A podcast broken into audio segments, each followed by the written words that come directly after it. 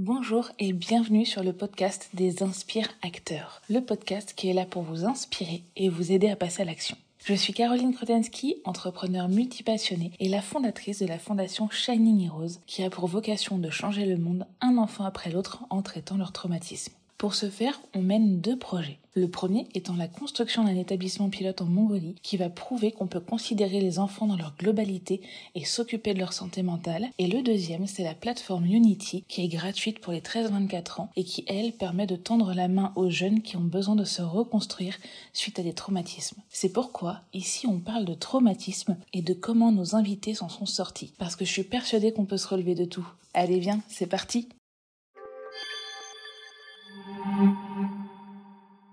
Aujourd'hui, on reçoit Julien Ridoir. Julien, il est considéré dans le milieu comme un enfant entrepreneur et euh, c'est une personne avec un grand cœur qui est rayonnant et qui va vous expliquer aujourd'hui eh ben, un challenge de sa vie. Julien, je te laisse te présenter. Hey, salut Caro, bah écoute, euh, bonjour à tous, merci, merci de me recevoir. Euh, alors bah ouais, comme tu l'as très bien dit, c'est vrai que mes clients ont tendance à, m'appeler l'enfant entrepreneur parce que, parce que je suis un, éternel enfant et que, je, je suis fan de l'entrepreneuriat, même si je ne l'ai pas euh, j'ai pas toujours été entrepreneur. J'étais pendant 14 ans ingénieur en management de projet euh, euh, dans des grands groupes. Et, et bah, suite au décès de mes parents et puis, puis, bah, puis à ce qu'on va parler au sujet, le sujet qu'on va parler aujourd'hui, bah, c'est vrai que ça a remis pas mal de choses en question dans ma vie. Je me suis posé pas mal de questions existentielles sur si, est-ce que c'est vraiment ce que j'avais envie de faire et tout. Et, j'ai tout plaqué. Ma femme a été assez folle pour me suivre dans cette aventure.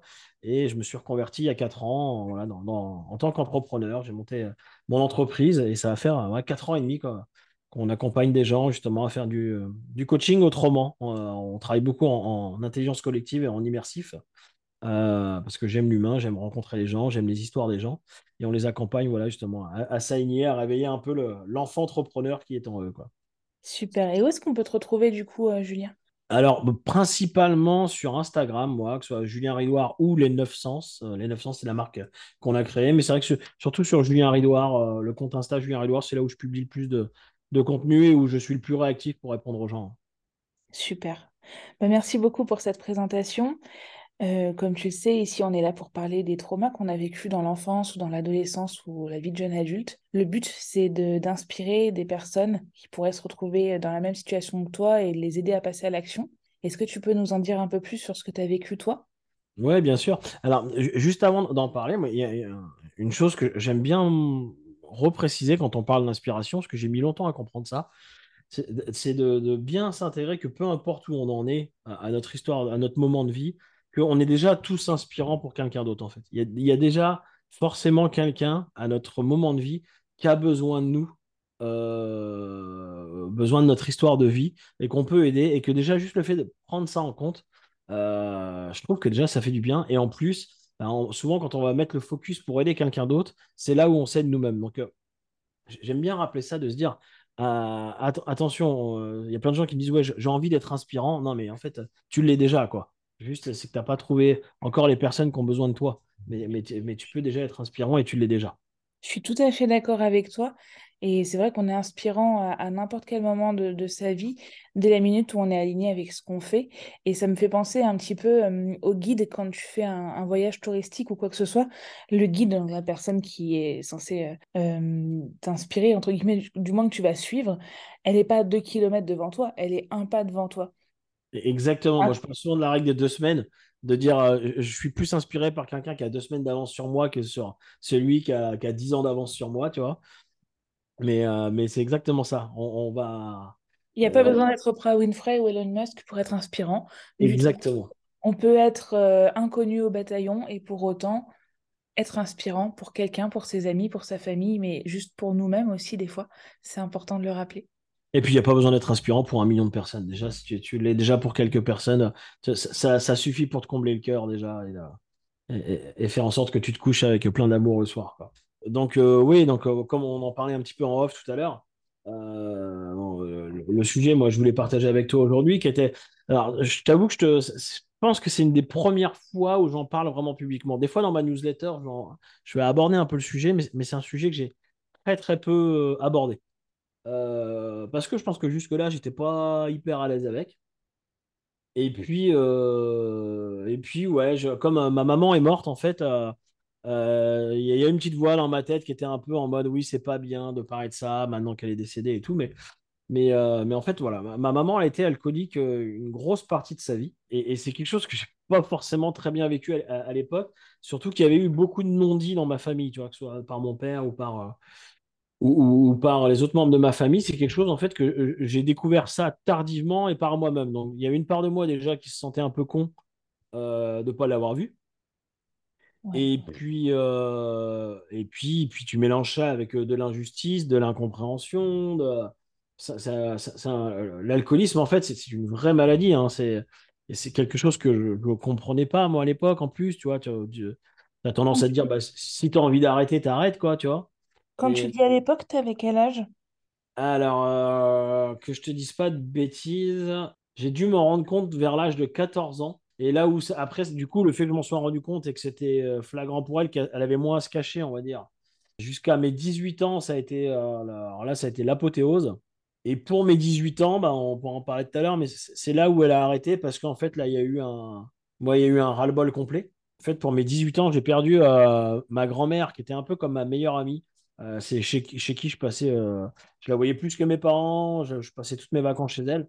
Et, j'étais très, très proche de ma grand-mère. Et en fait, à l'enterrement de ma grand-mère, ma mère était en cure de désintox. Et, donc là, moi, je- il venait de se passer déjà un épisode un peu douloureux quelques semaines avant, qui l'avait, qui avait fait qu'elle avait pris la décision de retourner en cure de désintox pour la quatrième ou cinquième fois. Mais moi, j'y croyais plus. Et, ajoute à ça le fait que bah, elle n'était pas là pour l'enterrement de ma grand-mère. Euh, là, c'était trop. Et alors, elle m'a fait la surprise de, de, de réussir à, à- Parce qu'en fait, quand tu es en cure de désintox, tu sors pas comme tu veux. Bien Et, sûr. et, et là, elle avait réussi à négocier avec le médecin de venir avec deux infirmiers et elle, elle était là. Elle a réussi à arriver sur la fin de l'enterrement de ma grand-mère. Euh, par contre, moi, j'étais dans une phase où je lui en voulais beaucoup et que je voulais plus lui parler, mais, mais j'ai vrai que ça, ça m'avait, euh, ça me touche encore un peu. Ça m'a- ça m'avait touché le fait qu'elle qu'elle puisse euh, venir et qu'elle prenne ça, qu'elle qu'elle prenne, euh, qu'elle prenne ça en compte et qu'elle puisse venir. Et, euh, euh, et, et en fait, elle, a vu que euh, le fait qu'elle ait vu que j'étais tellement en colère contre elle et que je voulais plus lui parler, elle, a arrêté définitivement l'alcool après ce jour-là. Ça a été, ça a été un épisode très douloureux pour elle aussi.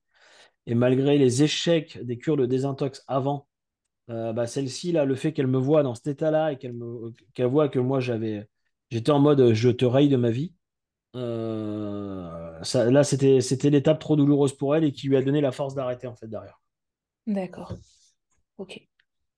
Et toi, comment, comment ça s'est passé? Du coup, est-ce que tu vivais déjà avec tes deux parents ou juste avec ta maman? Non, non, je vivais avec les deux. Alors, enfin, je dis je vivais avec les deux. Mon père avait sa boîte, il n'était pas souvent là. Euh, en fait, j'avais mon père qui avait sa boîte, qui était très peu là, et ma mère euh, qui, qui bossait beaucoup et qui en plus était euh, euh, souvent alcoolisée, donc c'était un peu compliqué. Euh, comment je vivais ça? Bah, tr- très très mal en fait, je t'avoue, parce que mais j'étais vachement dans le déni, tu vois. euh. cette époque-là, en plus, moi j'étais dans un lycée où ça se passait pas bien. euh, pour donner le contexte, je sortais d'un collège où j'étais en pleine cité. Et dans ce collège-là, mais c'était les meilleures années de ma vie, tu vois. Ça avait beau être en pleine cité, mais on avait des vrais potes, des vraies conversations. C'était une, une ambiance de fou, tu vois. Ça bossait, mais ça rigolait. Enfin, il y avait des super profs, c'était génial. Et je me suis retrouvé catapulté après dans un lycée qui est, euh, qui est un des, meilleurs de France. euh, euh, soi-disant sur le papier, parce qu'en fait, ils, ont les, plus grandes écoles préparatoires derrière qui préparent toutes les écoles vétérinaires et tout. et donc, c'est que je me suis retrouvé dans un lycée où j'étais qu'avec des fils de médecins, d'avocats, de politiciens et tout. Et, et où là, mais moi, j'étais malheureux en fait. C'était du, enfin, tu vois, tout était fake. Il y avait, c'était, tout était opportunisme et tout. Enfin, c'était horrible. Et, donc, ajoute à ça le fait que bah, je devais gérer ma mère alcoolique le soir et tout. Bah, autant dire que j'allais pas beaucoup au lycée. Donc, je passais plus de temps dans le, bureau du directeur du lycée ou de la directrice pédagogique que dans la classe. Déjà, euh, les moments où j'étais au lycée, et le reste du temps, bah, j'étais chez moi ou euh, à chercher les bouteilles d'alcool parce qu'elle était très très forte pour les planquer, ou, euh, ou à me défouler sur la console de jeu, ou j'avais un, un pote, un pote que j'avais rencontré qui avait un magasin de fringues et dans lequel je passais beaucoup de temps dans son magasin. C'était un peu mon, mon, mon défouloir, ce truc. Donc j'étais vachement dans le déni, tu vois. J'étais un peu en train de foutre ma vie en l'air à ce moment-là. J'ai redoublé deux fois d'ailleurs le lycée. Je dis souvent que j'ai pris cinq en ferme, mais, euh, mais c'est un peu ça, quoi. C'est comme j'étais pas là, bah, du coup, c'était compliqué de me faire passer, quoi, tu vois. Bien sûr. Et, et en fait, je me rappelle que, en fait, je n'en parlais à personne. Vraiment, j'ai mis. euh, je pense que c'est c'est à partir du moment où il y a eu l'enterrement de ma grand-mère ou quoi que j'ai j'ai abordé un peu le sujet, tu vois. Mais j'étais vraiment à en parler à personne, quoi. J'avais honte, j'avais. euh, Enfin, ouais, c'était un mélange de plein d'émotions. Et ma mère était très très dure en fait, tu vois, à ce moment-là. Parce que ma, ma- ma maman, c'était, euh, elle travaillait, je te le disais tout à l'heure, elle travaillait dans le social. C'était une, dame avec un cœur plus gros qu'elle, tu vois, qui était d'une douceur, euh, une douceur incroyable. Mais l'alcool, ça faisait ressortir toutes ses parts d'ombre. Elle est, c'était une, une, une saloperie, tu vois, dans la, dès qu'elle était bourrée, quoi. Et, là, c'était horrible. Et euh, j'ai une cliente l'autre fois qui m'a dit, mais euh, j'ai beaucoup de gratitude envers ta maman parce qu'en fait, euh, je pense que ça a été un de tes pourquoi forts sur tout ce que tu fais. J'ai écrit un, livre qui s'appelle Silence s'acquive pour aider les gens à, mieux, se mieux se connaître, mieux identifier ce qu'ils auraient aimé, aimé faire ou quoi. Parce que ma mère, elle n'a pas plongé dans l'alcoolisme par hasard, en fait. Si tu veux, c'est qu'elle est passée complètement à côté de sa vie. Elle avait des grands projets, elle devait partir faire de l'humanitaire et tout quand elle a rencontré mon père. Elle devait partir dans le monde entier et tout. Et le fait qu'elle rencontre mon père, bah, du coup, elle, a annulé tous ses projets et elle est rentrée dans la fonction publique. Elle a passé 40 ans dans la fonction publique euh, dans un boulot qu'elle aimait pas et, et- et à vivre pour la boîte de mon père, en fait, quoi, tu vois. Et donc, bah, mon père, c'était le, le modèle très euh, euh, patriarche, tu vois. Il rentrait le soir, il mettait les pieds sous la table, tout était prêt. Et le lendemain matin, ma maman, lui amenait le café au lit, tu vois. Elle avait quand même son boulot, hein, mais, euh, mais elle, elle a passé sa vie pour mon père et en mettant la sienne de côté. Et je pense que c'est une des parties des raisons qui fait qu'elle a plongé dans l'alcoolisme, tu vois. Et, et en fait, euh, et je pense que c'est, comme disait ma cliente, c'est une des par- en partie ce pourquoi je fais tout ce que je fais, quoi. Parce qu'en fait, euh, j'ai vu le niveau de douleur que c'est que de, de voir quelqu'un qui passe à côté de sa vie, tu vois, et l'impact que ça peut avoir sur euh, bah, l'entourage, les enfants ou quoi. Et, et que moi, c'est un truc, ça me. Ça devient douloureux pour moi quand je vois des gens qui passent à côté de leur vie, tu vois, que ce soit pour des problèmes d'entourage, des problèmes de peur ou quoi. Et, euh, et je me suis fait une vraie mission autour de ça, tu vois, qui, dans lequel je, j'essaye de faire du mieux que je peux euh, à mon petit niveau, mais qui me nourrit chaque jour en tout cas. Ouais. C'est vraiment important ça et hum, je, te rejoins parce que j'ai vécu aussi des choses dans l'enfance qui ont fait que, que c'est devenu ma mission de vie et, et que je fais aujourd'hui tout ce que je fais euh, parce que j'ai vécu ça. Du coup, est-ce que tu en as voulu, toi, ton papa, de, de laisser peut-être ta maman dans son, dans, dans l'alcoolisme sombrer comme ça ou est-ce que lui, il intervenait, est-ce qu'il agissait pour l'aider ou est-ce qu'il Bon, je, te je te dirais que j'en ai voulu à la terre entière, mais bah, mon père et ma mère, bien entendu, à moi aussi. Enfin, parce que forcément, tu te dis, est-ce que c'est moi aussi? Est-ce que ça vient de moi? Tu vois? Euh, ma mère, je lui en voulais parce que je trouvais qu'elle n'avait pas assez de force pour s'en sortir et, et je faisais le raccourci de tu m'aimes pas assez pour t'en sortir. Euh, mon père, bah oui, bah lui, il était. Alors, non seulement il se plongeait dans sa boîte, mais en plus, il avait un peu le, le, le lever de coude assez facile aussi. Tu vois, il n'était pas alcoolique, mais euh, c'était plus, tu sais, ce qu'on appelle l'alcoolisme passif, quoi. C'est, euh, il prenait l'apéro tous les soirs à la boîte avec les chauffeurs, les machins et tout. Donc, euh, en fait, il y avait un vrai problème d'alcool chez moi. Tu vois, il y a des, soirs, c'est, euh, je venais de coucher ma mère qui était déchirée, il fallait que j'aille chercher mon père à, sa boîte qui était, euh, qui avait trop picolé, qui pouvait pas conduire, quoi. Tu vois. Donc, euh, il y avait, y avait un vrai problème autour de l'alcool. Et, et donc, oui, forcément, un, j'en voulais, je leur en voulais à eux, mais, mais en vrai, j'en voulais à tout le monde. J'en voulais à la vie, j'en voulais à la terre entière, en fait. J'avais énormément de colère, tu vois. Comment tu as réussi à surmonter cette colère? Je ne saurais pas dire si j'ai réussi à surmonter. hein. Du moins, à l'époque, euh, Non, mais avec le temps, parce qu'aujourd'hui, tu es alors, bah, avec le, ah, bah, avec le temps, été- avec le décès de mes parents, c'est là où, où j'ai atteint le, le summum de ma colère, où vraiment ça partait en, en live. J'ai failli perdre mon boulot, ma femme, euh, euh, mes potes et tout. Euh, ça avait été d'a- d'aller voir une psy. Alors au début, je voulais surtout pas aller voir une psy. On m'a dit pas, pas aller voir une psy. J'ai dit, mais qu'est-ce que je vais aller voir une psy? Tu sais, c'était se rabaisser pour moi, tu vois. Euh, j'étais en mode, mais euh, non, mais qu'est-ce que je vais aller voir une psy? Elle va me dire ce que je sais déjà, et puis elle sait rien sur ma vie, et gna gna gna. Enfin, tout- toutes les conneries qu'on peut se dire non, non, quand, quand t'es un, quand t'es un peu euh, la, la masculinité toxique, quoi, tu vois. Où Ouais, faut être fort. Moi, j'ai gagné. Mon père, il avait une boîte de transport, chauffeur routier, donc c'était. et, et- et dans ma famille, il y en a beaucoup qui travaillaient dedans, donc c'était en mode soit fort, soit, enfin, tu vois, on pleure pas mon fils, machin, pour un homme. Ouais, soit un homme, toutes ces conneries-là, là. Et, en fait, aller voir une psy, c'était trop compliqué. Bon, et à un moment, bah, Kat, ma femme que tu connais, euh, m'avait mis un ultimatum, et donc elle m'a dit, écoute, à la base, c'était pour la thérapie de couple, elle m'a dit, on, teste, on va voir, et si vraiment ça marche pas, bah, t'arrêteras, t'arrêteras, mais au moins essaye, quoi. Et en fait, je la remercie énormément, parce que le fait qu'on y aille, ça m'avait euh, euh, fait mettre, ça m'avait donné beaucoup de sens sur tout ça. Elle avait mis des mots sur ce que je ressentais, sur pourquoi, sur euh, toute la partie gestion émotionnelle. C'est à, partir de ce moment-là où je me suis euh, vraiment. Euh, j'ai trouvé ça fascinant, toute cette partie gestion émotionnelle. Je me rendais compte qu'on avait. tu vois, je, fais souvent la blague de l'autre fois, j'avais acheté une, cafetière filtrante, pas une cafetière, une carafe filtrante, tu vois.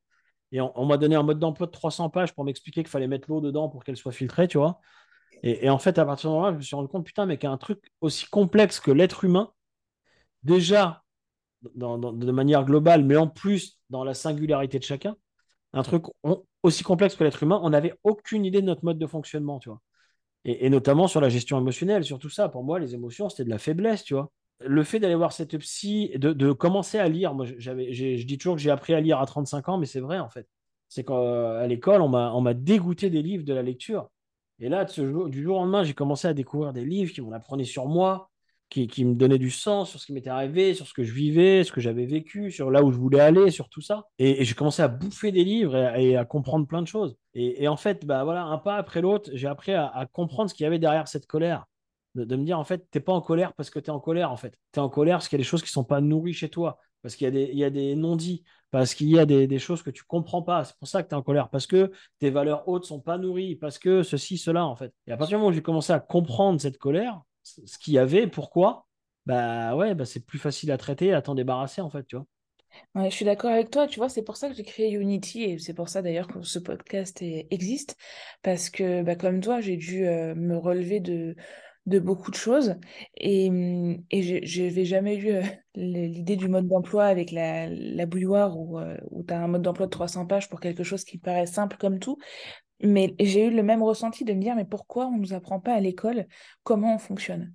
Parce qu'on t'apprend basiquement euh, les bases de la biologie, la reproduction, tout ça et encore. Mais on t'apprend pas comment tu fonctionnes, on t'apprend pas à gérer tes émotions. Et tu vois, avec Unity, donc je fais un petit rappel, hein, Unity, c'est notre plateforme en ligne qui est gratuite pour les 13-24 ans, où on vous aide à vous reconstruire suite à un trauma, quel qu'il soit. On n'a pas de jugement sur le trauma, peu importe ce que vous avez vécu, dès la minute où vous, ça vous a touché, impacté, blessé, on vous aide. Et, et l'objectif, justement, dans Unity, c'est de vous rendre autonome et de comprendre comment vous fonctionnez parce que des traumatismes, malheureusement, vous en aurez toute votre vie à un moment ou à un autre. Il y a forcément, ça fait partie de la vie, de vivre des choses traumatisantes. En revanche, quand on a les clés pour s'en sortir, quand on sait comment ça fonctionne et comment on fonctionne individuellement, parce que ce que je propose dans Unity, c'est personnalisé à chaque jeune, en fait. C'est pas, il n'y a pas trois personnes qui fonctionnent pareil chaque personne va avoir sa propre sensibilité en fonction de son bagage émotionnel.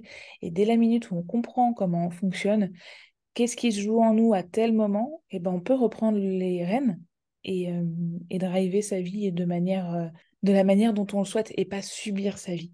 Et, je trouve que c'est vraiment intéressant ce que tu dis parce que bah, parce que je, je partage la même réflexion que toi au final, c'est qu'aujourd'hui dans les établissements scolaires, on ne nous apprend pas à faire ce genre de choses. C'est pas leur but. Je ne veux pas rentrer dans le débat, j'en parle un peu dans mon livre et tout, et, je rejoins des gens comme Céline Alvarez et, toutes ces personnes-là. Euh, effectivement, le jour où on comprend pourquoi l'école a été créée et comment elle fonctionne, en fait, on arrête de se battre contre, un, contre euh, des moulins à vent et, on, on, se dit, bon, bah, en fait, faisons autrement. Mais c'est vrai que l'école n'est pas faite pour ça, elle n'a pas été créée pour ça, et puis c'est pas du tout leur, ambition. L'école est faite pour fabriquer des salariés et puis d'avoir des bons petits soldats qui, te, qui obéiront. Donc on n'a pas envie d'avoir des gens qui, qui se comprennent ou qui savent gérer leurs émotions, c'est pas ce qu'on veut avec l'école. En revanche, si jamais il y a des instituts qui nous écoutent ou, des personnes de l'éducation, n'hésitez pas à nous, à nous contacter par rapport à Unity, puisqu'on forme également les profs et euh, les, personnels de l'éducation, tout simplement. Hein. Personnels de l'éducation, on les forme gratuitement par le biais d'Unity également, pour comprendre qu'est-ce qui joue dans le jeune quand vous avez un jeune en face de vous, par exemple, qui vient de vivre un trauma, qui va pas forcément vous en parler, parce qu'on estime déjà que, ne serait-ce que dans les classes en collège, il y a à minima un enfant par classe qui a été violé.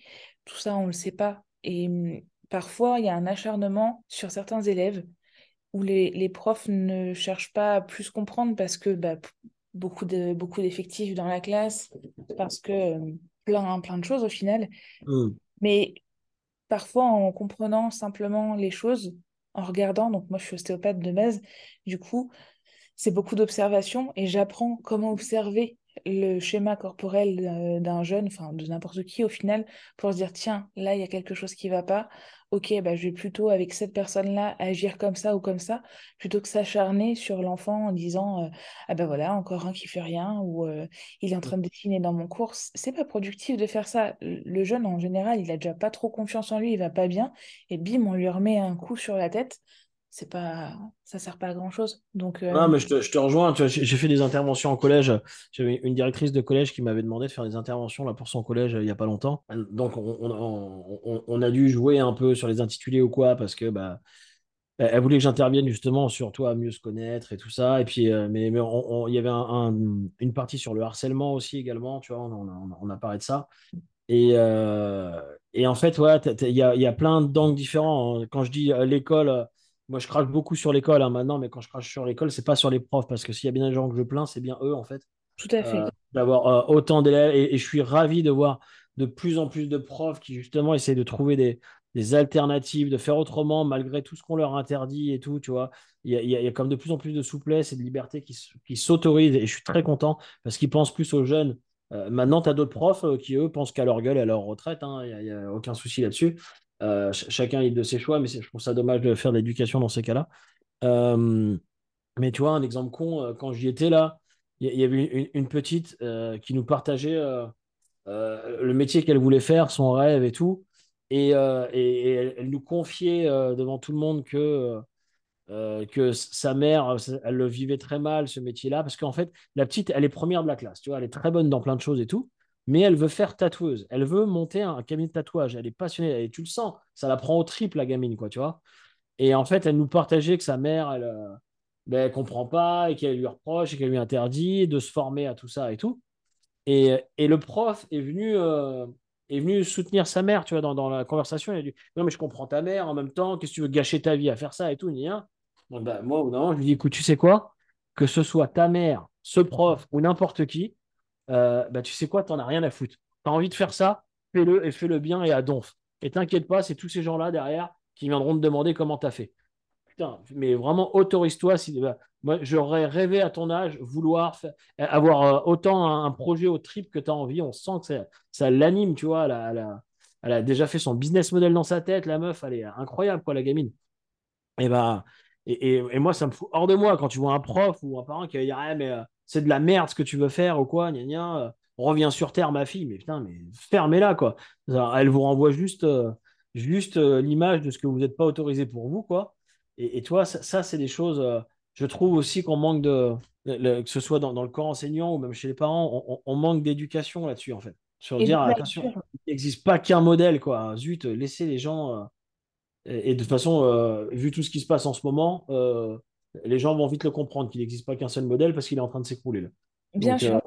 Euh, Moi, je vais raconter deux petites anecdotes du coup euh, par rapport à ça, qui, enfin, vu que tu abordes le sujet, je trouve que c'est tout à fait approprié. Quand j'étais au lycée, dans une des classes, euh, elle n'était pas dans ma classe, mais dans une des autres classes de, de, mon niveau, il y avait une jeune fille qui avait sauté quatre classes. Les parents la, la poussaient énormément. Elle a fait une très très bonne école d'ingénieur, tout ça. Enfin, vraiment, derrière, tu vois, des études exemplaires. Sauf que bah, quand tu as sauté quatre classes, tu finis ton école d'ingénieur, tu es très jeune hein, quand même. et, et, c'était une, une, jeune fille extrêmement intéressante, curieuse de tout, mais passionnée par l'esthétique mais vraiment passionnée par l'esthétique. Et ses parents ont toujours dit, mais non, non, non, tu vas faire ingénieur, tu as le niveau pour. En effet, elle avait le niveau pour. Et en fait, je me souviens d'un jour euh, de l'avoir recontactée via Facebook à l'époque, c'était il y a plus de dix ans. Hein. Et du mmh. coup, ce qu'elle faisait maintenant, elle dit, bah écoute, j'ai fini mon école d'ingénieur, j'ai bossé pendant un an euh, à fond, à fond, à fond euh, en, tant qu'ingénieur. J'ai mis tout l'argent que je pouvais mettre de côté. Et puis du coup, je suis partie de chez mes parents, j'ai fait un CAP esthétique. Et avec l'argent que j'avais mis de côté, je me suis acheté euh, un petit salon. Je dormais dedans au début, mais maintenant je suis esthéticienne et je suis super contente. Et, j'avais trouvé ça mais tellement fort parce que tu vois, en effet, ben, on revient sur cette jeune fille qui est première de la classe, qui veut être tatoueuse. Il n'y a pas de saut métier. Et les gens sont encore restés à à un temps où euh, être tatoueur, c'était franchement... Euh, alors c'est entre l'artiste et euh, la personne qui est complètement à l'ouest. Et, et ça n'a rien à voir. C'est vraiment... Enfin, faut, faut ouvrir la tête des gens, faut ouvrir l'esprit des gens parce qu'aujourd'hui, il y a tellement de métiers qui gagnent beaucoup plus, parce que souvent, les parents, ce qui sont inquiets, c'est pour l'argent. Est-ce que mes enfants vont avoir suffisamment d'argent? Oui, puis qu'est-ce qu'on va penser de moi et de notre famille?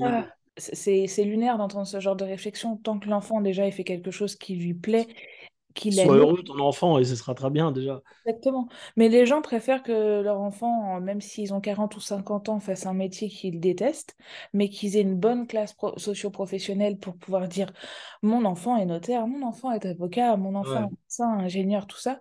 C'est bien, mais en fait, tu as des personnes qui s'éclatent en faisant toute autre chose et c'est pas moins bien. Et j'en viens du coup à, un mariage auquel j'ai été d'amis euh, il y a quelques années, pareil. Et euh, lui, du coup, euh, il venait de finir ses études de médecine et il s'était mis en couple très très jeune, hein, à 17-18 ans, avec son, premier amour. Et sa femme était prothésiste ongulaire. Elle est toujours prothésiste ongulaire. Et donc, en fait, tout le monde, tout le monde, la famille de, de son côté à lui, ils pensaient tous, absolument tous, qu'elle n'était là que pour l'argent.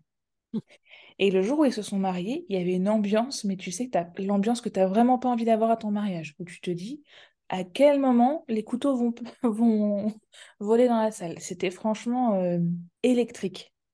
C'était très très particulier. Et au moment de faire le discours, c'est le marié qui a pris le micro. Et euh, lui, il a littéralement craqué son slip. Hein. il a fait le, discours. Alors, je ne sais pas si l'alcool l'a un petit peu aidé ou, quoi que ce soit. Mmh. Mais devant tout le monde, il a dit, bah voilà, écoutez, vous voyez ma femme à côté de moi, maintenant c'est ma femme, hein, vous êtes obligé de l'accepter.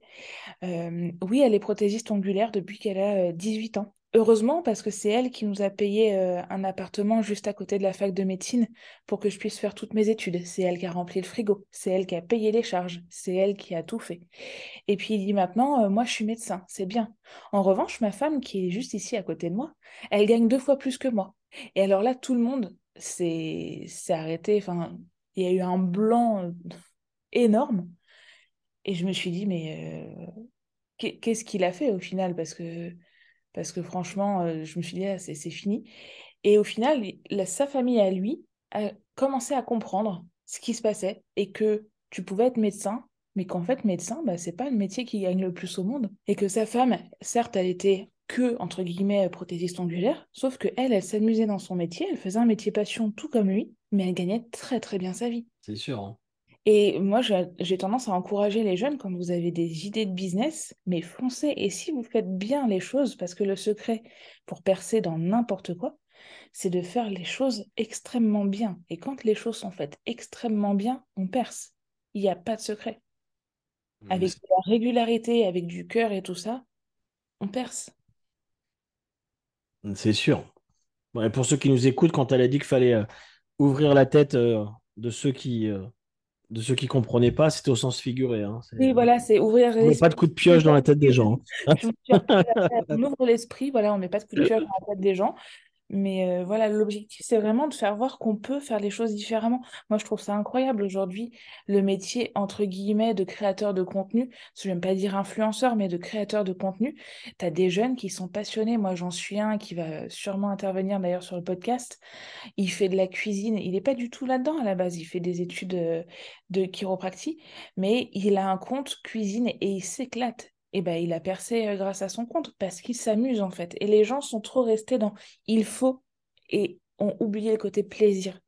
Et ce hmm. côté plaisir aujourd'hui, je pense que c'est ce qui permet de, de grandir et d'avoir une, euh, une vie exceptionnelle. Mais c'est clair, c'est clair, je suis bien d'accord. Bon, revenons-en du coup euh, au vif du sujet qui était quand même assez important, qui est comment tu as vécu toi bah, tout ça, et euh, donc l'alcoolisme de ta maman, et surtout bah, comment tu t'en es relevé derrière? Donc, tu en étais un petit peu à nous dire que tu avais vu un psy. Petit aparté aussi euh, par rapport au psy, par rapport à notre âge, à, Julien ou à moi, même si tu es un petit peu plus vieux que moi quand même. Euh, c'est vrai qu'à notre époque, le psy, c'était vraiment, on disait, oh là là, il va chez le psy, c'est un fou. Ça s'entend moins aujourd'hui, mais je pense que mmh. dans l'inconscient collectif, ça reste un petit peu ancré. Et, et c'est pas vrai en fait moi, j'invite tout le monde à, aller voir des psys, à aller faire des thérapies, des thérapies euh, brèves ou des thérapies alternatives ou des thérapies euh, euh, normales qu'on voit, qu'on voit partout. Enfin, faites-vous accompagner s'il y a besoin parce que c'est. en fait, c'est même pas s'il y a besoin. En fait, il y a toujours besoin. Moi, je me rends compte que je, je, je, je, fais souvent la métaphore avec ma bagnole, tu vois, mais dès que j'ai le moindre doute, je l'emmène au garagiste, quoi. Tu vois, là, elle sort d'un garage à Paris parce qu'on a eu un, problème. Et il y a un petit bruit. Bah, tout de suite, j'ai repris rendez-vous chez, euh, un, pote à moi qui est garagiste pour qu'il aille contrôler. Et en fait, on prend plus soin de notre bagnole que de nous. C'est-à-dire qu'on on, a psychologiquement, on a plein de choses à régler tout le temps, que ce soit des traumas, que ce soit des, situations sur lesquelles on a besoin de donner du sens, que ce soit pour notre avenir, que ce soit des... En fait, on a, on a besoin tout le temps. Et, et, euh, et on ne le fait pas parce qu'en fait, c'est mal vu. C'est associé à faiblesse, à, tout ça. Et, et, je le comprends. Moi, j'ai été là-dedans pendant longtemps et je, je vois que maintenant, je, je vais chez ma psy euh, tous les mois, en fait. Des fois, on n'a pas forcément de. Tu vois, j'y vais pas pour un truc grave. Mais en fait, à chaque fois que j'en sors, à chaque fois, j'ai appris quelque chose sur moi, euh, j'ai compris quelque chose, une situation. Et en fait, as toujours à la fois plus d'amour pour toi, mais en fait, c'est des choses que aussi, bah, tu peux partager aux autres, que tu peux aider tes proches avec ça. Tu vois, des fois, on va, on va parler de mes enfants, des fois, on va parler de ma femme, des fois, on va parler. elle va me superviser sur un truc que j'ai eu au boulot, tu vois. Mais en fait, il y en a besoin tout le temps. Mais, et, euh, et, souvent, les gens font aussi l'amalgame entre coaching et, psy. C'est deux, sujets complètement différents. La thérapie et le, et le, coaching, c'est vraiment deux métiers et deux sujets différents. Ça n'a rien à voir. Euh, mais, pour moi, en fait, je trouve que le côté psychologique, surtout avec tout ce qui se passe actuellement, mais je vous encourage à. Par contre, voilà, attention, comme, dans tous les métiers, il existe tout et n'importe quoi sur le marché. Euh, allez voir des gens qu'on vous a recommandés, des gens qui, pour, qui, voilà, il y a, vous sentez que ça, votre instinct vous dit que c'est la bonne personne, quoi. Alors, je suis pas tout à fait d'accord avec toi sur les gens qu'on t'a recommandés, parce que parfois on peut te recommander quelqu'un, mais qui ne te convient pas. Oui, oui, c'est pour ça que. Oui, non, mais tu as raison. C'est pour ça que je disais, écoutez bien votre instinct surtout. Mais, euh, mais, mais effectivement, c'est un peu comme un, resto. Je, préfère aller voir un resto qui est plein qu'un resto qui est vide, quoi. Et euh, après, tu as des gens qui vont se lancer aussi, tu vois, des psys qui vont se lancer. Mais, mais, euh, mais, mais j'ai tendance à me méfier du, du psy qui exerce depuis 20 ans et qui, et qui a de la place toute la journée du lendemain, tu vois. Je, me dis, tiens, il y a. Il y a, y a, Ouais, il y, a un truc qui merde, quoi. En général, celui qui est bon, il y, a de l'attente. Mais c'était plus dans ce sens-là. Mais oui, non, je suis d'accord. C'est pas parce qu'on te l'a recommandé que ça te correspond.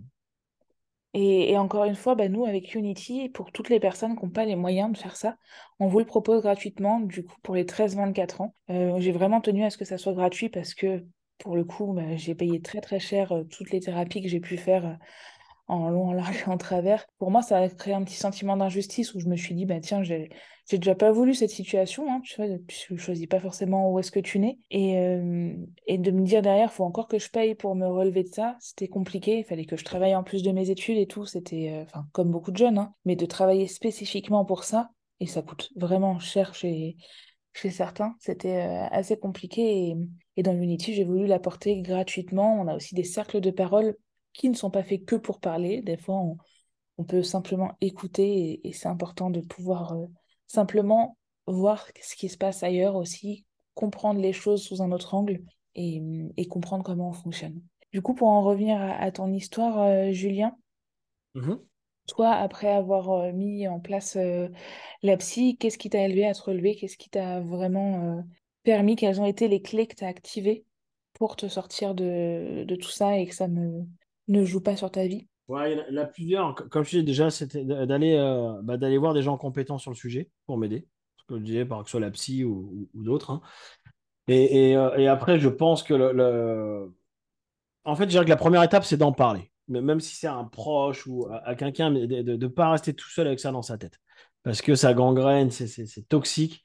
Et, et, déjà d'aller en parler. Maintenant, c'est un peu comme, euh, tu vois, quand j'ai fait l'intervention sur le harcèlement au collège, bah, il y avait même des messages à passer, tu vois, qui venaient de l'éducation nationale, qui m'ont dit, tiens, tu, passes le message du, numéro de téléphone qu'il faut appeler quand tu es harcelé, tu passes le message du, euh, euh, de la vidéo qui existe pour aller voir sur le harcèlement et tout ça.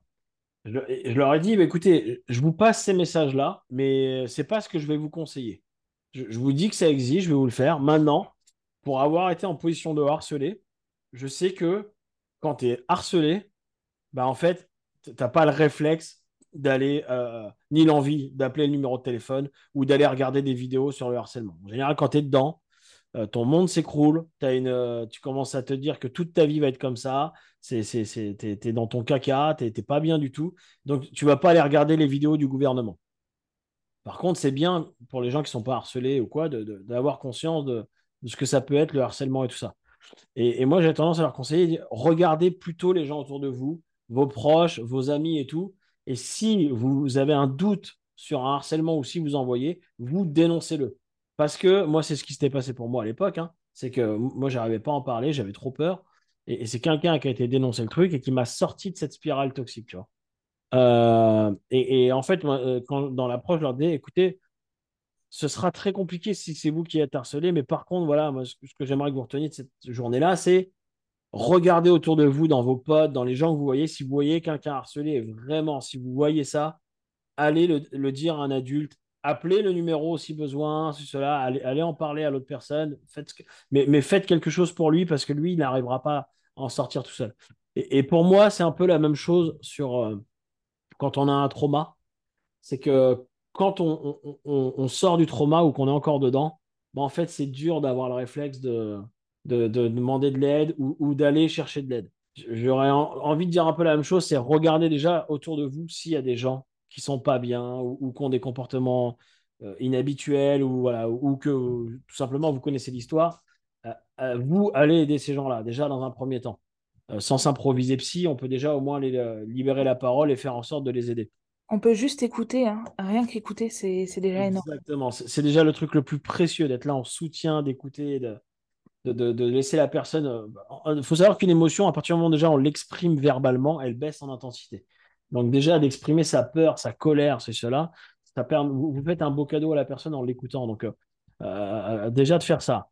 Et après, voilà, je dirais attention si vous, vous êtes en position de trauma, c'est que à l'inverse, les conseilleurs ne sont pas les payeurs et, les gens qui vont vous conseiller sur les choses à faire euh, ou, à penser ou ce que vous devriez faire, euh, vérifiez que c'est des gens quand même compétents là-dessus, qui savent de quoi ils parlent. Hein. Je prends souvent l'exemple de l'investissement. Quand j'ai voulu me lancer dans l'investissement, je suis allé en parler d'abord à mon banquier, un expert en défiscalisation immobilière.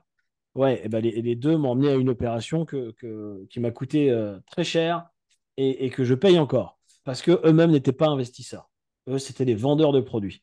Euh, bah, c'est la même chose dans la psychologie. C'est attention, il y, a des gens qui sont pas formés à la psychologie.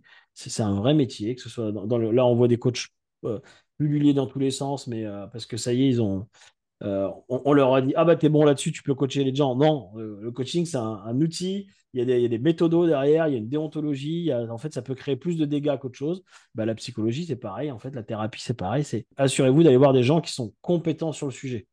Comme vous n'iriez pas voir un avocat euh, spécialisé en droit à l'image euh, pour un problème d'héritage, bah c'est la même chose. On ne va pas voir un psychologue euh, spécialisé dans le divorce pour une gestion de décès, par exemple. Voilà. Chacun a des spécialités, donc allez voir des gens qui, qui, savent de quoi ils parlent. Et, des gens comme Caroline, voilà, Caroline, elle, est, a je ne sais combien de casquettes, et franchement, moi, tu, tu nous as toujours impressionnés tous par tout ça. C'est voilà, on sait que tu vas pas parler d'un sujet sans y être formé comme une malade avant. Et, ça, voilà, euh, ça, c'est des gens que je, à, qui je, j'autorise de m'aider, je dirais, ou d'aider mes proches. Mais voilà, déjà de en parler, aller bien s'entourer, aller voir les bonnes personnes, c'est déjà le gros du boulot. Après, il y a un autre truc qui est tout simple, mais, mais, mais qui est d'une puissance redoutable pour moi, c'est au pire, prenez un journal et écrivez écrire, le fait de l'écrire, ce que je ressens, ce que je suis en train de vivre, ce que, ce que je suis en train de vivre, de traverser quoi, le fait de l'écrire, en fait, ça décharge le mental. Et ça, vient un peu ranger tout ça, mettre des mots sur, euh, sur ce qu'il y a dans notre tête et ça vient un peu atténuer la douleur. Et un truc bête, c'est que bah, si un jour vous aussi vous voulez euh, euh, aider les autres avec ça, bah, vous serez content de retomber sur ces notes-là un jour. Et il y a plein d'études qui ont montré que, comme je disais au tout début, que aider quelqu'un d'autre, en fait, bah, c'est la meilleure thérapie qui soit pour, euh, pour s'aider soi-même. Euh, et ben alors d'un trauma, c'est la même chose, c'est que si un jour vous voulez donner du sens à ça et en faire quelque chose, bah, en plus vous aurez des écrits de comment vous vous étiez à l'époque, donc euh, vous comprendrez encore mieux les gens que vous aiderez. Moi, je suis très content des fois de retomber sur des, vieux cahiers où je des fois, tu sais, parce que moi, je suis un peu déconnecté de mon avatar parfois, tu vois, il s'est passé quelques années sur certains trucs. Et en fait, quand je reprends mes notes, je relis comment je pensais à l'époque, je dis, ah mais oui, c'est vrai que je disais ça et tout. C'est marrant. Et euh, alors, des fois, c'est pas marrant, mais, mais, euh, mais, ça me fait du bien, en fait, de revoir comment. Et même moi, en fait, je me dis, ah la vache, j'en ai fait du chemin, en fait, quoi, tu vois. Ça, ça fait du bien de retomber là-dessus. C'est vrai. Donc, euh, Donc en écrivant, vous faites un cadeau sur l'instant et pour le futur en plus. Et pour l'écriture, euh, déculpabilisez-vous, vous écrivez comme vous voulez. On s'en fiche de la tournure des phrases, on s'en fiche des fautes, on s'en fiche si vous écrivez pas pour tous les jours. Parce que moi, je sais que j'ai beaucoup de patients à qui j'ai conseillé l'écriture parce que ça m'a aussi énormément aidé. Et qui me disaient, ah oui, mais Caroline, j'arrive pas à m'y tenir tous les jours. Mais en fait, il n'y a pas besoin d'écrire tous les jours. On écrit quand on en a, quand on en ressent le besoin. Et c'est ça le plus important, c'est de se, se laisser la liberté aussi de pouvoir faire les choses comme on a envie de les faire, même si elles ne sont pas parfaites. Le tout, c'est de poser les choses quand vous. Que ce soit à votre service et pas l'inverse, en fait. Il ne faut pas que ça devienne une contrainte.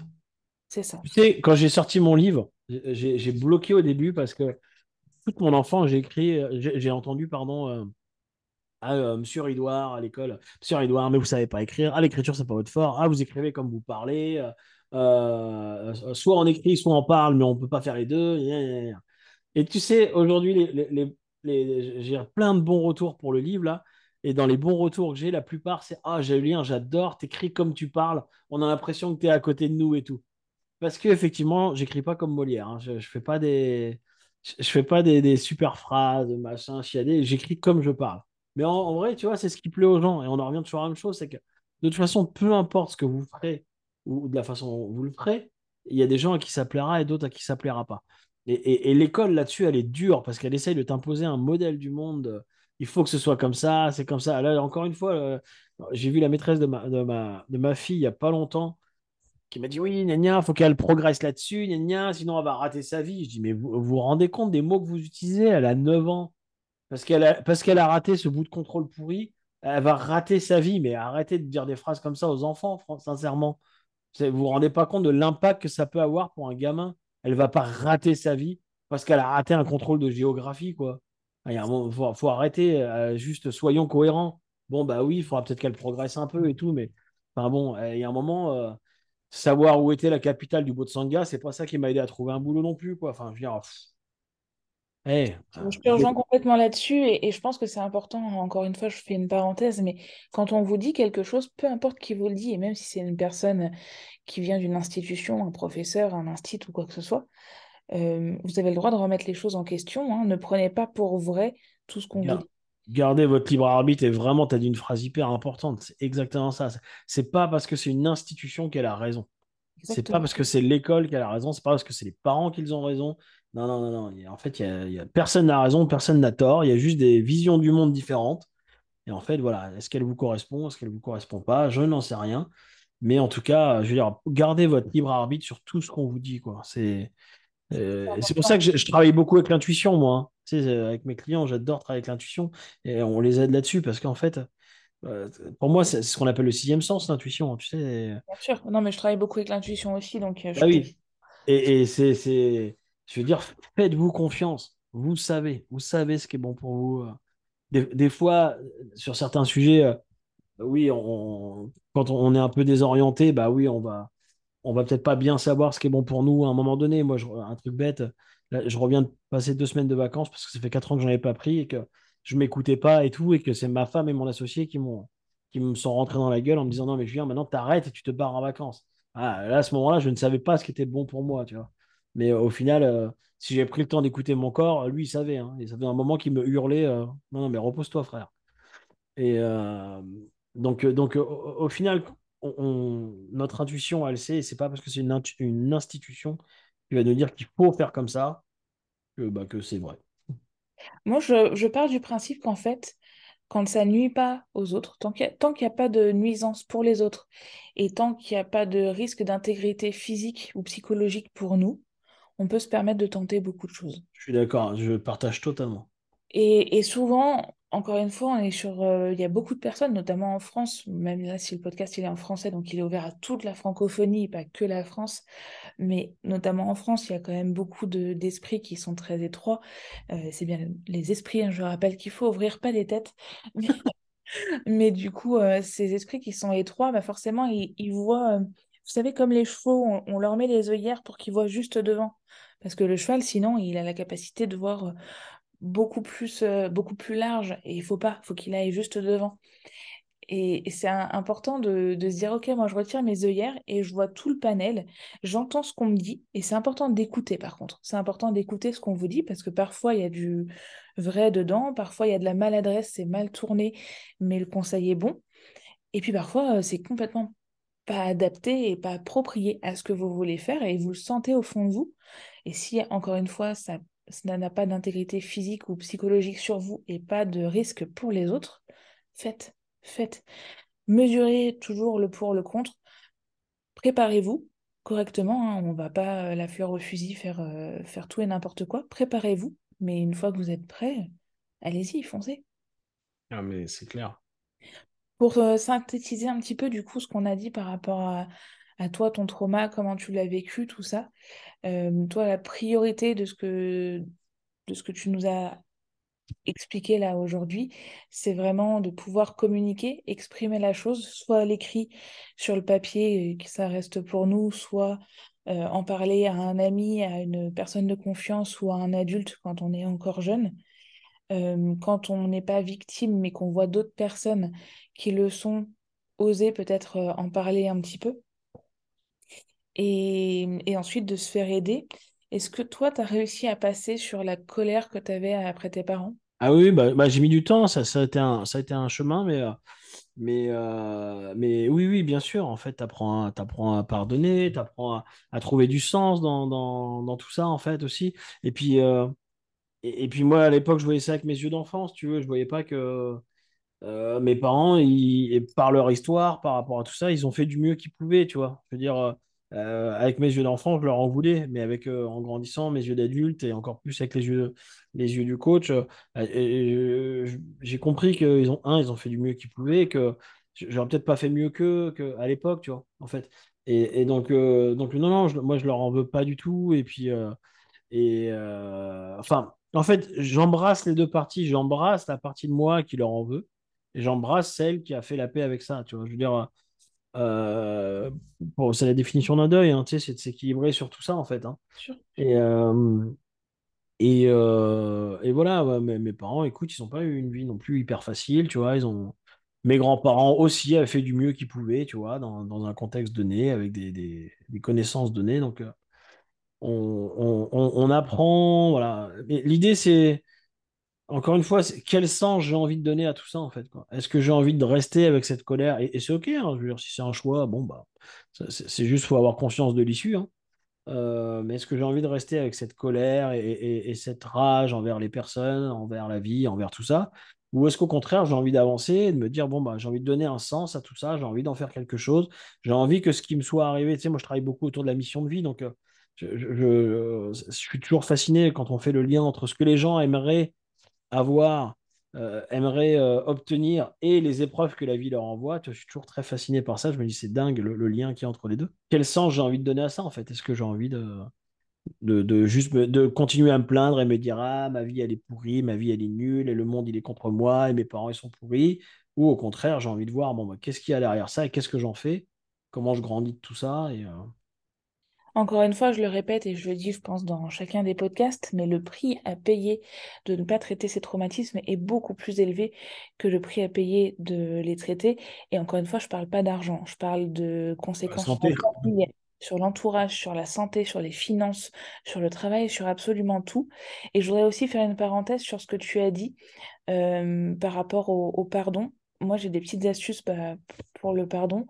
Notamment, euh, comme tu, tu disais, on ne sait pas ce que nos parents ont vécu. Et en fait, chaque personne arrive avec son bagage émotionnel et elle fait du mieux qu'elle peut, on va dire d'une manière générale. Elle fait du mieux qu'elle peut. Et en fait, quand vous pardonnez, vous pardonnez pas pour la personne, vous pardonnez pour vous-même. Parce que tant que vous n'avez pas pardonné à la personne, ça vous ronge. Et ça vous grignote vous, ça ne grignote pas l'autre, ça vous grignote vous.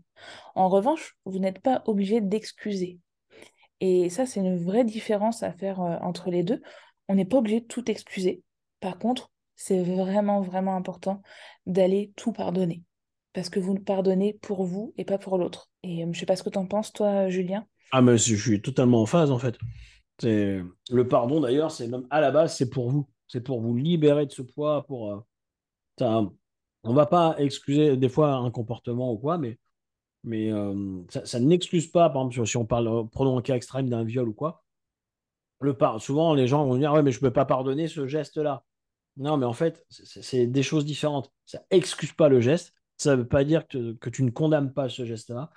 Ça veut dire que tu te mets en paix par rapport à ça quoi. et que bah de, de pardonner ce truc-là, c'est vraiment pour nous qu'on le fait et euh, et que et que oui en plus même par rapport à, l'autre personne en fait ça.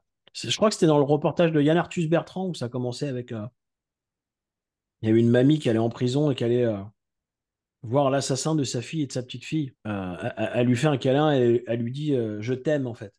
Et, le mec comprend pas parce qu'il a tué sa fille et sa petite fille. Et, elle lui dit euh, je, ressens toute ta haine, je ressens toute ta colère, je, je n'excuserai pas ton comportement, mais sache que je t'aime inconditionnellement. Et qu'en fait, le gars, ça a transformé sa vie, ça. Il a, il a créé une fondation derrière. Il a aidé plein de gens en prison. Il a, il a aidé plein de jeunes aussi, tu vois, suite à ça, en fait, c'était un, un acte à transformer sa vie. Parce que c'était la première fois où il recevait de l'amour, ce gars-là, en fait. Et là, il reçoit de l'amour de la grand-mère et la mère des gens qu'il a tués. Je sais pas si tu imagines le truc, quoi, tu vois. Et en fait, le pardon, ça peut avoir des, conséquences euh, positives qu'on n'imagine même pas, en fait. C'est exceptionnel. Je suis tout à fait d'accord avec ça. Pardonner, vraiment pardonner, ne serait-ce que pour vous. Et, euh, et ensuite euh, ne, vous sentez pas coupable de quoi que ce soit. Parfois, on se dit, bah oui, mais j'aurais pu faire ça pour aider mon père ou ma mère. Et, et euh, comme on dit, avec des si, on peut refaire le monde.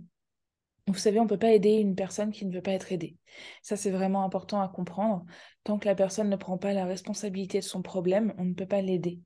Et moi, je suis thérapeute, ça fait euh, plus de dix ans maintenant que je suis thérapeute. Euh, des personnes que, qui voulaient pas être aidées, j'en ai croisé, j'en ai croisé un paquet.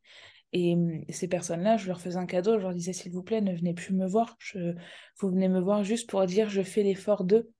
Mais ils ne venaient absolument pas pour vraiment s'en sortir. Moi, dans la manière dont je fonctionne, pour moi, ça c'est pas, c'est pas entendable de juste se dire, ben voilà, regardez, euh, je vais pourtant voir la psy ou je vais voir, euh, je vais faire de l'hypnose ou de la PNL parce que c'est des choses que je fais euh, au cabinet, mais ça marche pas. En fait, ça peut pas marcher si vous voulez déjà pas être aidé, si vous ne prenez pas la responsabilité de votre problème.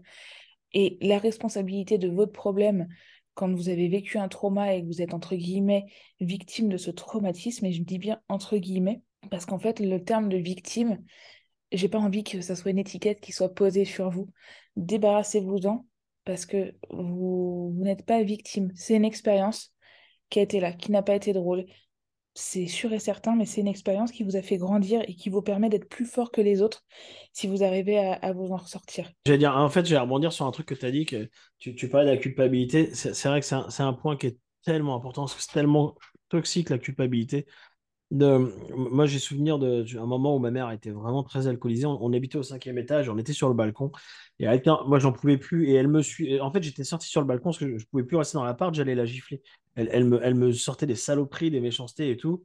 Puis, et puis elle, elle puait l'alcool. Enfin, elle pas. J'en pouvais plus. Donc, je suis sorti sur le balcon pour m'aérer. Et elle m'a suivi. Et, elle en a remis une couche. Et je te jure, je me suis vu à un moment vouloir la balancer du balcon pour que ça s'arrête. Vraiment, euh, me dire, c'est la goutte de trop, j'en peux plus, c'est le cas de le dire d'ailleurs. Et euh, j'en peux plus, quoi, tu vois. Et donc, en fait, au moment où dans ma tête, je me suis vu faire ça, euh, je suis, mais j'ai une vague de culpabilité à l'intérieur de moi qui m'a envahi. Donc, je suis parti, j'ai claqué la porte, je me suis barré. Parce que je me suis dit, un mec, t'as as voulu tuer ta mère, quoi, tu vois. Et, ça, je m'en suis voulu pendant un moment, tu vois. Et, et, c'est qu'après, on me disant, mais en fait, mais c'est normal en fait. J'ai pas à culpabiliser de ça. C'est pas moi le problème, c'est ses comportements et la situation en fait, tu vois. Et après, on va me dire, écoute, euh, là, je le fais, ça ne veut pas dire que tu as voulu tuer ta mère, tu as voulu que la situation s'arrête en fait. Tu voulais pas tuer quelqu'un, tu voulais que la douleur s'arrête. C'est la douleur que tu voulais tuer à ce moment-là. La douleur que, j'avais à l'intérieur, quoi, tu vois. Et, euh, et, ça, très souvent, on va culpabiliser parce que on voit que le, on interprète mal la situation, puis on voit que ce qu'on a fait de mal, tu vois. Mais mais il n'y a, y a, pas à culpabiliser, en fait. Il y, a juste à, mieux interpréter et à comprendre. Ça, c'est tout à fait vrai. Et puis, on le voit aussi beaucoup euh, avec les autres. Moi, par exemple, tu vois, j'ai coupé avec les ponts avec mon père. Ça va bientôt faire dix ans aussi. Et, euh, et les autres ont été un peu un poison. Alors, je sais que mon père missionnait beaucoup de personnes pour euh, essayer de me faire revenir à la raison, comme il disait. Et en fait, moi, revenir à la raison, bah, justement, plus on me disait reviens à la raison, et plus je me disais, bah, ok, c'est sûr et certain, je n'y retournerai pas. Parce que parce que c'est la raison. Parce qu'en fait, mon objectif n'est pas de lui faire du mal, loin de là, je lui souhaite tout le bonheur du monde. En revanche, je me suis choisie et j'ai choisi d'être heureuse et j'ai choisi de vivre une vie légère où euh, j'ai pas une épée de Damoclès au-dessus de la tête en, permanence. Et, et, ça, vous avez le droit, l'intention, c'est elle qui compte. Est-ce que vous avez l'intention de faire souffrir quelqu'un ou est-ce que vous faites les choses pour vous en sortir vous? Et dès la minute où vous faites les choses pour vous en sortir vous, vous n'avez pas à culpabiliser. Parce qu'en soi, s'il n'y avait pas eu euh, les dégâts qui avaient été faits avant, il n'y aurait pas eu aujourd'hui les conséquences. Donc euh, vraiment, sortez de ce côté de culpabilité pour finir du coup avec la, victimisation dont je parlais tout à l'heure. J'aime vraiment dire qu'en fait on est acteur de, notre vie, on a la capacité de tout faire et plus vous vous positionnez en victime et plus la vie sera dure et plus vous vous positionnez en élève de la vie qui a vécu, qui a appris une grosse leçon pas facile du tout, et plus vous irez loin dans la vie, vous pourrez vous relever vite. Et, et ça, c'est important. Vous êtes tous, enfin moi je suis convaincue en tout cas que vous êtes tous capables de vous relever, de vous relever de tout, peu importe euh, ce que vous avez vécu, peu importe les pires choses que vous avez pu vivre, je suis persuadée que tout le monde peut se relever de tout. Il suffit de le vouloir, il suffit de prendre euh, sa part de responsabilité dans ce qu'on a vécu. Et comme je disais, voilà, c'était par rapport à ça, la part de responsabilité tout à l'heure, quand on a le rôle de victime dans une situation, la part de responsabilité, elle est sur la volonté de changer l'angle de vue qu'on a par rapport à la situation. On peut rester focalisé et figé sur moi, j'ai vécu ça. Ok, mais en fait, c'est comme si on mettait un, 6 au sol et qu'on met une personne un bout du 6 et une autre personne à un autre bout, ben, il y en a un qui voit un 6 et l'autre qui voit un 9. Et parfois, simplement, en changeant l'angle de vue, on va aller beaucoup mieux. Et c'est ce que je vous invite à faire vraiment. Et ça, c'est de votre responsabilité. C'est un choix de se dire maintenant, je fais ce premier pas, j'accepte de voir les choses un petit peu différemment pour aller mieux moi et m'en sortir. Mmh Bien d'accord. Du coup, on en arrive sur la fin du podcast. Je vais poser les deux dernières questions que je pose à tout le monde. Euh, Julien, je sais que j'aime beaucoup lire, je sais que tu aimes beaucoup lire aussi. Quel a été le livre qui t'a le plus aidé, toi, dans ta vie? Ah, j'ai le droit à deux ou pas? Allez, vas-y, soyons fous. C'est pas celui qui m'a le plus aidé, mais c'est celui qui m'a réconcilié avec la lecture et, sur lequel j'ai appris énormément de choses sur moi et sur l'école. C'est euh, Les lois naturelles de l'enfant de Céline Alvarez. Ça a été un livre où oh, ça a mis des mots sur pourquoi je m'étais senti si mal à l'école et incompris et tout. Et euh, ce livre m'a vraiment, m'a vraiment ouvert les yeux. Après, celui qui m'a le plus aidé et que j'ai toujours, d'ailleurs, tu verrais l'état dans lequel il est, on dirait une Bible, le truc, il est, il est tout jaune, il est défoncé, c'est Pouvoir illimité d'Anthony Robbins. Ce ah livre-là, moi, ça a autant de contenu sur l'humain, sur autant à comprendre euh, comment je fonctionnais sur enfin ce livre il m'a ouais pour moi c'est un livre qui devrait être distribué. Il y a eu un moment je l'offrais à tout le monde. Et après je me suis dit non bah, c'est aux gens de l'acheter ceux qui ont envie. Euh, parce que j'en avais marre de l'offrir à des gens puis qu'ils ne le lisaient pas. Et euh, donc après je me suis mis à le conseiller. Mais c'est mais, mais c'est un livre que vraiment je, recommande Alors, pouvoir, euh, pouvoir illimité de Tony Robbins il me semble qu'il est aussi en en version audio gratuite sur YouTube. Déjà, mais même le livre, il vaut 8 euros. Hein. Franchement, autant, autant de contenu, il vaut 8 euros. Il vaut rien. Il, vaut rien, mais il est impressionnant à lire. En revanche, vous avez la version qui coûte 9,99 chez Audible, ou si c'est la première fois que vous commandez, ça sera gratuit. Et vous avez la version audio qui dure 24 heures, je crois. Il y a 24 heures de lecture, quelque chose comme ça. Je, je l'ai aussi. J'ai les deux versions parce que du coup, euh, je me le remets très régulièrement dans les oreilles pour, euh, bah, pour euh, me remettre un bain comme toi. Hein. Moi, le mien ne ressemble plus à rien. Euh, et, et c'est important, en fait, de, de comprendre ce qui se passe. Euh, ce ah, livre incroyable. Oui, il dure 15 heures, pardon. Il dure 16 heures. Hmm. Et, et, il est très bien lu donc sur Audible et je crois, mais je suis pas sûre, qu'il est en version gratuite sur YouTube où il est lu par un Canadien et c'est vraiment très chouette. Du coup, la deuxième question que je te pose, c'est euh, qui verrais-tu interviewer sur ce podcast? Euh, idéalement un homme et une femme Mhm. qui a vécu des choses inspirantes et euh, challengeantes qui s'en est relevé. Ouais. Et alors, euh, il y en a deux que je voulais te conseiller, mais ils sont déjà passés, ou une qui va passer bientôt, je crois, que tu, tu m'as dit, Caroline. Ouais, passe demain, Caro. ouais. et alors, en, en garçon, je vais te conseiller Christophe Bichet, quelqu'un que j'aime beaucoup, qui a eu, si je ne dis pas de bêtises, euh, il te dira, je crois qu'il a eu cinq cancers, greffe de moelle osseuse, enfin, il a une maladie euh, im- auto-immune. Et à côté de ça, il, gravit des monts en escalade. Il est, euh, quelqu'un d'incroyable. Il, fait des conférences inspirationnelles maintenant. Il est quelqu'un que j'apprécie beaucoup et qui est très humble. Donc Christophe Bichet, je pourrais te mettre en relation avec lui. Et, en femme, bah, femme que tu connais, je vais y repenser après pendant l'interview, là, euh, Mélanie Miroir, si elle n'est pas passée, Ah oui, euh, qui a, qui a eu, ouais, qui a, qui a- qui a eu une enfance sympa aussi. Et, euh, et, et qui est très inspirante aussi et, et qui a un, un mindset de fou, euh, ouais, qui est, qui est vraiment très, très, très inspirante. tout à fait. Ouais, je pourrais contacter Mélanie. C'est vrai qu'elle n'est pas encore euh, sortie dans, dans les personnes là qui sont, qui sont passées avant toi. Ben, merci beaucoup, Julien. Merci pour ton temps. Merci pour le partage du coup de, de ce challenge de vie.